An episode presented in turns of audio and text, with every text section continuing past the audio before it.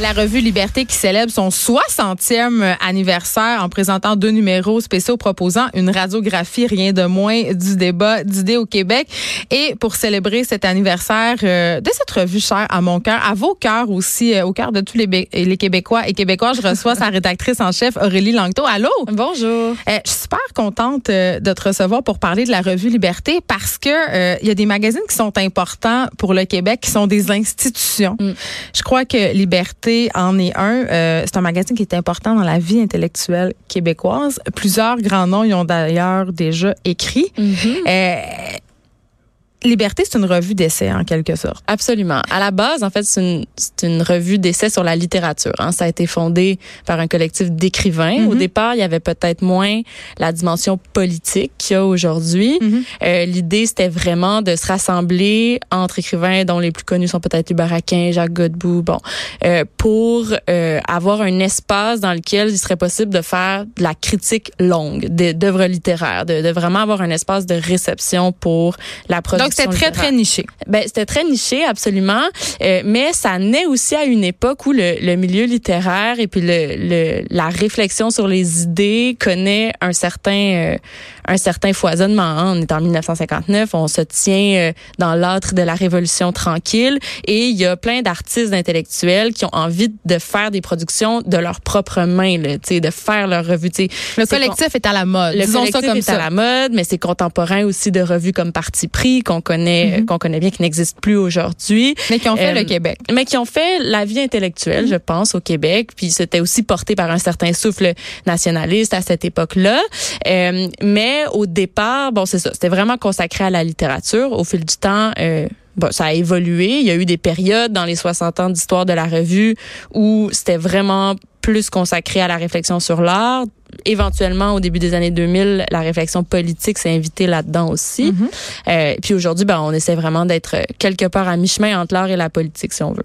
Ben c'est ça. Aurélie Langto, tu es connue quand même pour ton militantisme. Tu es l'autrice de livres, tu écrit Les libéraux n'aiment pas les femmes. Pour ceux qui te connaissent moins, tu as pris position plusieurs fois, notamment ce qui a trait au conflit étudiant, le droit des étudiants, le droit du travail aussi, bien entendu, les questions féministes. Je pense que c'est mm-hmm. pour ça que les gens te connaissent beaucoup dans les médias. Est-ce que euh, ton militantisme, selon toi, c'est l'une des raisons pour lesquelles tu as été repêché chez Liberté? Ah. Ben, c'est sûr que on fait, j'aime un peu euh, voir la revue Liberté comme un espace qui en est un de lutte, oui, mais qui en est un pour la défense des idées, mais aussi pour la défense de la diffusion euh, de, de l'art, parce que c'est un peu ça le mandat de la revue. Mm-hmm. euh, on le sait, au Québec, c'est quand même difficile d'avoir des espaces de, de réception pour les créations artistiques et particulièrement pour les créations littéraires. Je pense que euh, les quotidiens, les, les, les quotidiens, euh, les journaux, les, la radio, la télé font un travail, si on veut, d'actualité culturelle qui est tout à fait louable, qui est tout à fait défendable, mais les espaces où il est possible de discuter au long d'une œuvre ou de certaines œuvres en les mettant en parallèle, en les mettant en dialogue, ils sont de plus en plus rares. Donc moi, je pense qu'il y a une dimension un peu de combat dans cette euh, dans cet entêtement-là à vouloir défendre des espaces de réception pour l'art et pour les idées. Mais justement, parlons-en euh, de cette réception-là, puis de la difficulté qu'on a à parler de la chose culturelle ou de mm. la chose politique publiquement. je, me demande tout le temps pourquoi puis c'est peut-être juste une impression, mais du moins, je pense qu'elle est partagée par bon nombre de personnes. Pourquoi on semble avoir autant de misère avec la pensée au Québec? Mm-hmm. Ben, je pense que ben il y a plusieurs raisons. Puis d'ailleurs, oui, vaste question. Vaste question. On va en parler deux ans. Ben, je pense que peut-être il y a cette idée que euh, le débat politique ou le ou et je crois que c'est vrai pour le débat sur l'art et sur la littérature aussi, ce serait pas pour tout le monde. Euh, ce qui est ce qui est faux. Hein? On a un peu cette idée que ben, que c'est élitiste, que c'est élitiste tout ça.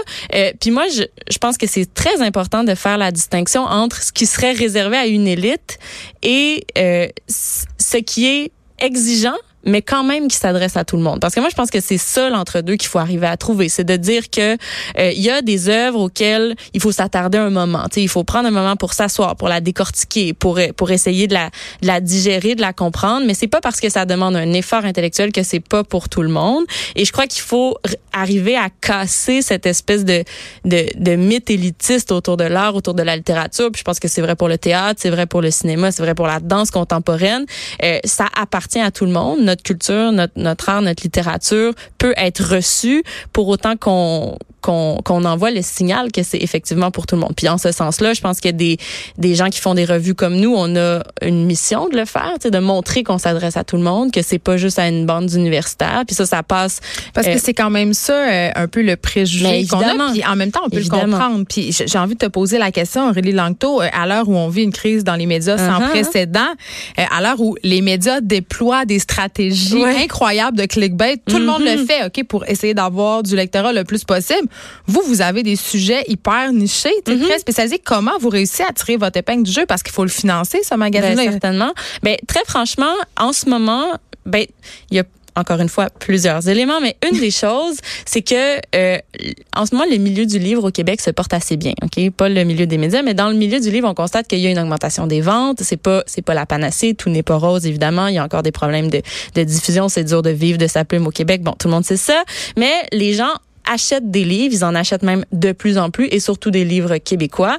Et une chose qu'on observe, c'est que les gens ont un rapport aux périodiques culturels comme celui, euh, comme Liberté, mais comme d'autres, comme Nouveau Projet, mhm. comme euh, Spirale, comme Lettre québécoise, ont un rapport à ces revues-là qui ressemble au rapport qu'ils ont avec les livres. Ce qui fait en sorte qu'ils en achètent quand même pas mal. Évidemment, on n'est pas dans une diffusion de masse là, puis on n'a pas. Mais quand même, l'avenir serait peut-être dans le contenu niché. Ben, je pense que très franchement, nous c'est la tendance qu'on observe. Il y a vraiment cette volonté là d'acheter la revue comme on achète un livre, de prendre le temps pour s'asseoir et le lire, peut-être sur un, sur deux jours, euh, pas en lisant tous les textes non plus nécessairement, mais c'est peut-être ça qui fait en sorte que ça arrive à, à échapper à l'espèce de naufrage puis à la crise des revenus publicitaires qui se vit euh, qui se vit ailleurs dans les médias Bon, tout n'est pas rose et ça reste un petit écosystème fragile. On est des petites organisations qui reposent sur euh, peu de personnel et beaucoup de d'huile de d'huile de bras là, si on veut. Mais toujours est-il que il y a, je crois, dans ce contenu-là qui se consomme plus lentement, euh, peut-être une voie de salut. Ouais, je pense. OK. Et là, votre numéro qui est présentement en kiosque, un thème, en tout cas, qui, moi, me en tout cas, je trouve fort euh, évocateur. L'avenir, c'est maintenant. et c'est un, un, tome 1. Euh, L'avenir, c'est maintenant est, une révolution fragile. Est-ce que tu penses qu'on est en train de perdre des acquis? Parce que moi, c'est ça que ça m'évoque, ce thème-là. Hum, mais c'est ce qu'on interrogeait. Et puis, on s'est rendu compte que la plupart des textes, même sans le vouloir, euh, abordaient les choses de cette façon-là en disant l'héritage de la révolution tranquille, que ce soit en termes de politique sociale euh, ou d'institutions ou, ou même de mouvements sociaux, ce qui a pu en être. Il mm. était peut-être plus fragile qu'on le pensait. Il n'a pas nécessairement euh, survécu à la vague des années 80. Il n'a pas survécu non plus. Euh, Est-ce qu'on s'est euh, assis trop vite sur nos lauriers? Ben peut, être que oui. Puis ça se joue dans les politiques publiques, mais ça, ça se joue peut-être aussi dans la mobilisation dans les mouvements sociaux, que ce soit dans le mouvement syndical, dans le, bon le, mouvement environnemental semble connaître une, une belle vigueur, mais je pense que ça se voit aussi dans les politiques culturelles hein, qui sont de plus en plus affaiblies, de moins en moins adaptées aux besoins aux besoins des artistes puis aux besoins des plateformes qui diffusent l'art et la littérature. Liberté est bien placée pour le voir. Euh, donc oui, je crois que le modèle québécois, là, selon la formule consacrée, il était peut-être plus fragile que ce qu'on voulait croire. Puis il y a plusieurs textes qui renvoient à ça euh, dans ce numéro-là. Euh, plusieurs groupes, on les nommera pas pour pas leur faire trop de peu, mais déplorent que dans le contexte actuel, et là je fais référence évidemment au mouvement MeToo et mm. à toutes sortes d'autres mouvements de la sorte, euh, ces groupes-là, ces gens-là, entre guillemets, euh, prétendent qu'on peut plus rien dire, qu'on est même dans une époque de censure. Mm. Ben, je, je sais pas. Moi, j'ai pas l'impression qu'on est à une époque. On a une époque euh, de judiciarisation du débat public. Ça, c'est vrai. Hein? On le sait à quel point euh, la poursuite en diffamation pour ceux qui en ont les moyens euh, arrive rapidement. Mais on observera aussi que la plupart du temps, ceux qui arrivent à faire taire les autres, c'est aussi ceux qui se trouvent déjà dans une situation de pouvoir. Donc, mm. moi, crier à la liberté, à la perte de la liberté d'expression quand on s'exprime sur toutes les tribunes, j'ai un petit peu de misère avec ça.